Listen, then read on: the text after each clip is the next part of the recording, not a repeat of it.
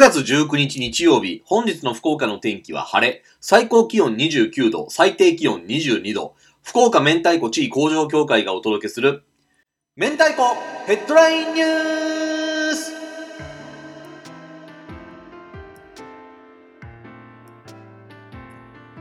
おは明太、メンチ協広報の大塚拓馬です。この番組は我々メンチ協の理事長である田口明太子が日々収集している明太子ニュースを皆様にも共有する番組です。さあ、今回で第18回となりました。えー、田口明太子理事長は本日は、えー時間が合わずお休みとなっております。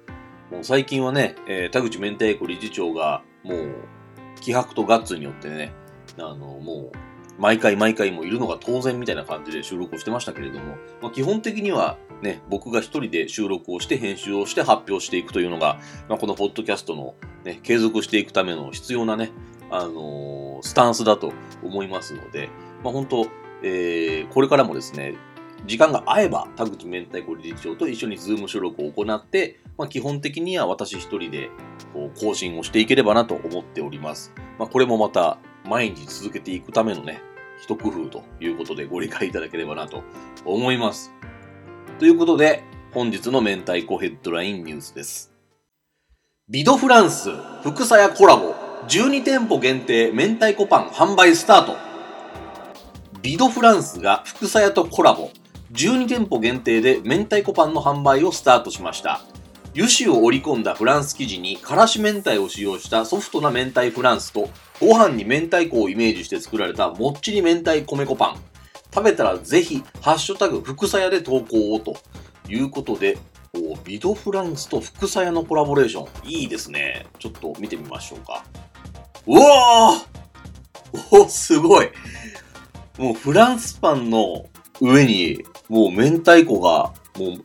あの、はみ出てますね。基本的にあの、切れ目に、こう、明太子をちょっとこう、注入していくっていう感じで、明太フランスが作られてることが多いと思うんですけれども、もう、こうまぶされてるような感じになってます。いやー、美味しそうですね、明太フランス。えー油脂を織り込んだフランスパンの生地に副菜のからし明太を使用したフィリングをトッピング。なるほどね。で、えー明太米粉パンですね。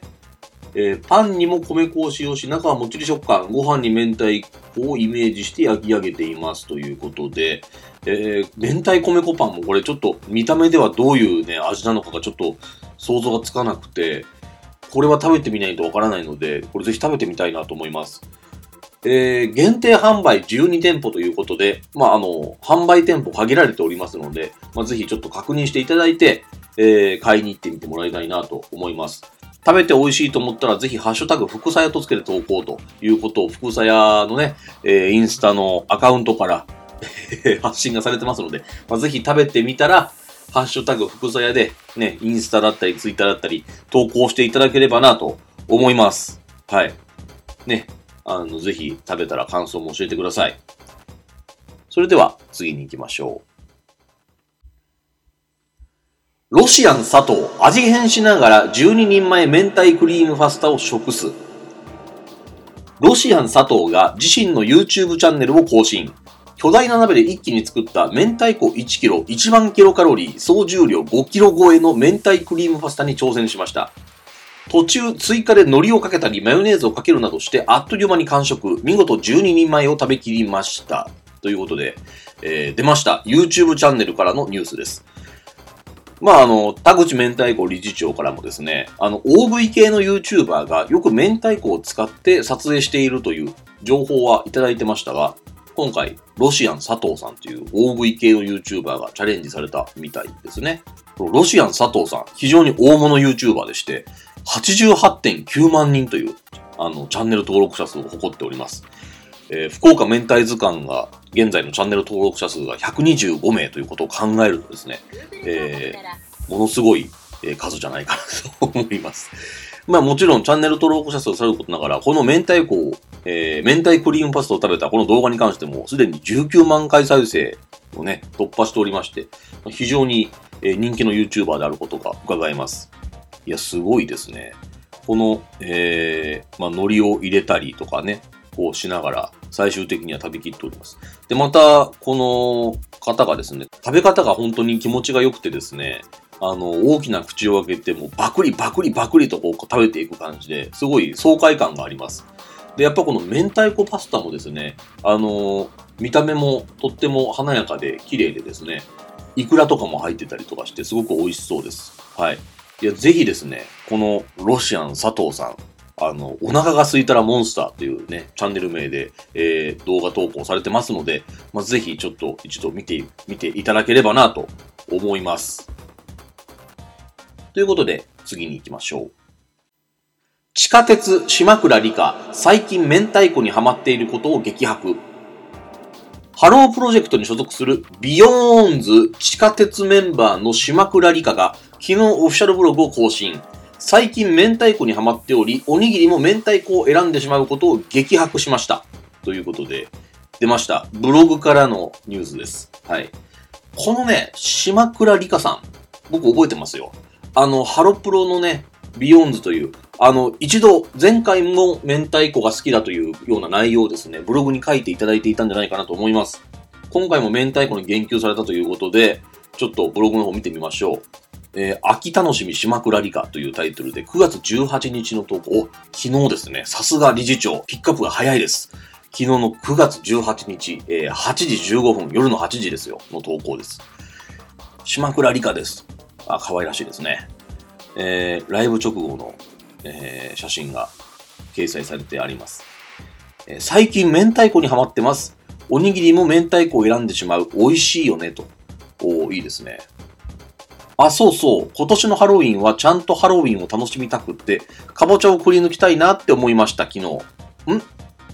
おっと？明太子の話終わりですか？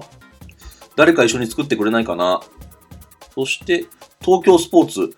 マーティー・フリードマンさんとの対談の様子をまとめていただきました。絶対見てね。え、マーティー・フリードマンと対談するんですか？この方、島倉理香さん。マーティー・フリードマン、あの、メガデスのね、えー、あの、メガデスっていうあの、ヘビーメタルのバンドですけれども、メガデスの伝説的なギタリストですよ、マーティー・フリードマン。メガデスの黄金期を支えたギタリストで、最近ね、あの、日本でも活動してますけれども、マーティー・フリードマンと何話したんだろうな。いや、いや、そ、そう、それじゃなくて、明太子の話少なすぎですよね、ちょっと。明太子ハマってるんでしょ？明太子ハマってるんであればですね、ちょっと、もうちょっとおにぎりの明太子を選んでしまう話をもう少しこう、膨らませて書いてくれると、もっとね、良かったかなと思うんですが、えー、まあ、ね、まあこれどうしてもメンチ教の偏った目線になってしまうので、えー、まあ、ぜひですね、この島倉理香さん、もう僕ら名前覚えてしまってますんで、あのー、もう、明太子の話もっとね、詳しくこう書いていただければな、ありがたいなと思います。あの、どんな明太子が好きだとかですね、明太子のどんなところが好きだとか、あの、明太子のおにぎりだったら、このどこのコンビニのおにぎりが美味しいかとか、なんかそういう話ですね。なんかこう、自分の中の明太子、なんで好きなのかっていうところをもっと詳しく書いていただけると、また、このね、えー、明太子ヘッドラインニュースに取り上げますので、えー、ぜひ、こう、ブログにも書いていただければなと思います。で、まあ、このマーティ・フリードマンさんとの対談の様子をまとめていただきましたっていうのをちょっとこれ見てみたいな。ちょっと見ていいよ。大滝栄一さんを聞いてるだけで心がキラキラ。マーティー×島倉理香対談。大滝栄一さんを聞いてるだけで心キラキラするんですか島倉理香さん。いや、かっこいいっすね。あ、そうですか。島倉理香が愛してやまない大滝栄一さんの曲を聴かせると、マーティーの音楽愛スイッチがオンになり、話は思いもよの展開へ。なるほど。で、大滝栄一を初めて聞いたマーティーが大絶賛。マーティーは大滝栄一を聞いたことがなかった。なるほどね。まあ、そりゃそうですよね。まあ、本来なんかマーティ・フリードマンってなんかもう、日本の歌謡曲的なこう J-POP にかなり関心があるね、方なので、まあ、大滝栄一なんて当然抑えてるのかなと思いましたが、意外と、こう、抑えてなかったりとかあるんですね。あ、でもこれ、それを考えると、マーティ・フリードマンに初めて大滝栄一のエッセンスを注入した島倉理香さんの功績はでかいですよ。2000年生まれの21歳から大竹栄一を教えてもらったマーティ・フリードマンってもう、わけわかんないですけど、いや、いい、いい対談ですね、これは。すごい。素晴らしいじゃん。生まれる前の曲をなんで好きなんですか？14歳ぐらいで松田聖子さんが大好きになって、そこから昭和の歌謡を聴くようになりました。好きな理由は今の時代にない懐かしさを感じるからです。懐かしさを感じるからだと。で大滝栄一。まあね、でもこの80年代の楽曲とかね、おそらく今80年代の空気感とか雰囲気感でちょっと流行ってきてるんで、まあリバイバル的なところあると思うんですけれども、まあ今にもちょっとね、合うような感じで、逆にこう今、新しい感じがするかもしれないですね、大滝栄一さんの楽曲とかは。で、ロングバケーションね、もうド名盤ですけれども。えー、ちょっとこの対談面白いですね。ちょっと全然明太子関係なくなっちゃうので、この辺にしときますけれども、もうなんというか、島倉さん、非常に深みのあるアイドルだなと思います。僕もなんか興味持っちゃいました。はい。ですので、またぜひ、明太子についてブログで言及していただければなと思います。皆さんも BEYOOOOONDS のね、えー、島倉里香さん、地下鉄というユニットもユニットも組んでるということなので、まあ、ぜひちょっと応援してみていただければなと思います。地下鉄っていう発音合ってんのかな、これ。あの、僕ちょっと奥さんがハロプロオタクなので、ちょっと地下鉄という発音で合ってるか、後ほど確認しておきます。ということで、本日の明太子ヘッドラインニュースは以上です。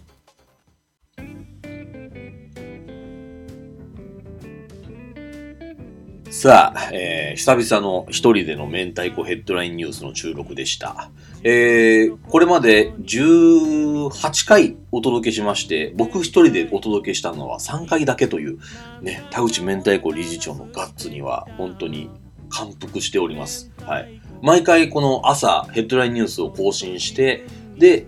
今日録音いけますっていうね、LINE が届きます。で、えー、録音いけますかっていうことで、えー、僕もヘッドラインニュースの原稿準備して、で、こうヘッドラインニュース一応目を通してですね、えー、読めない漢字とかないかとか、そういうことをちょチェックした後、え収録に入って、だいたい朝の9時ぐらいに収録をしております。で、まあ僕の編集の時間が取れれば即日編集しますけれども、できない時はそのままちょっと眠らせておいて、で、まとめて編集していくという感じで、なんとか運営をしております。あのー、昨べはですね、えー、3本、ポッドキャストの編集が溜まってまして、えー、3本まとめて編集して、夜と朝に公開をさせていただいて、なんとか間に合いました。でも、せっかく間に合ったのに、またこうやって収録をするせいで、また編集しなきゃいけないという無限ループがもう、まあ大変ではあるんですけど、まあこうね、頑張ってやっていければなと思ってます。で、まあ、本業もね、僕ライターなので 記事も書いていかなきゃいけないんで、ね、クライアントさんは僕が記事を納品せずに、ポッドキャストはどんどん上げ続けるのを見てどう思ってるのかわからないですけれども、まあ、これはなんかこう、朝ごはん食べてたり、昼ごはん食べてたり、夕ごはん食べてるのと同じような意味合いだと思ってもらえるとありがたいなと思います。もう普通のね、えー、これを聞いてくださる方は楽しく聞いていただければなと思いますので、今後もどうぞよろしくお願いいたします。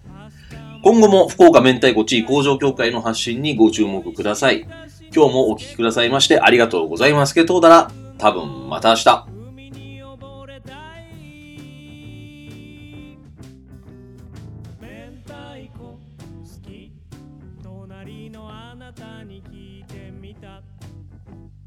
明太子好き答えは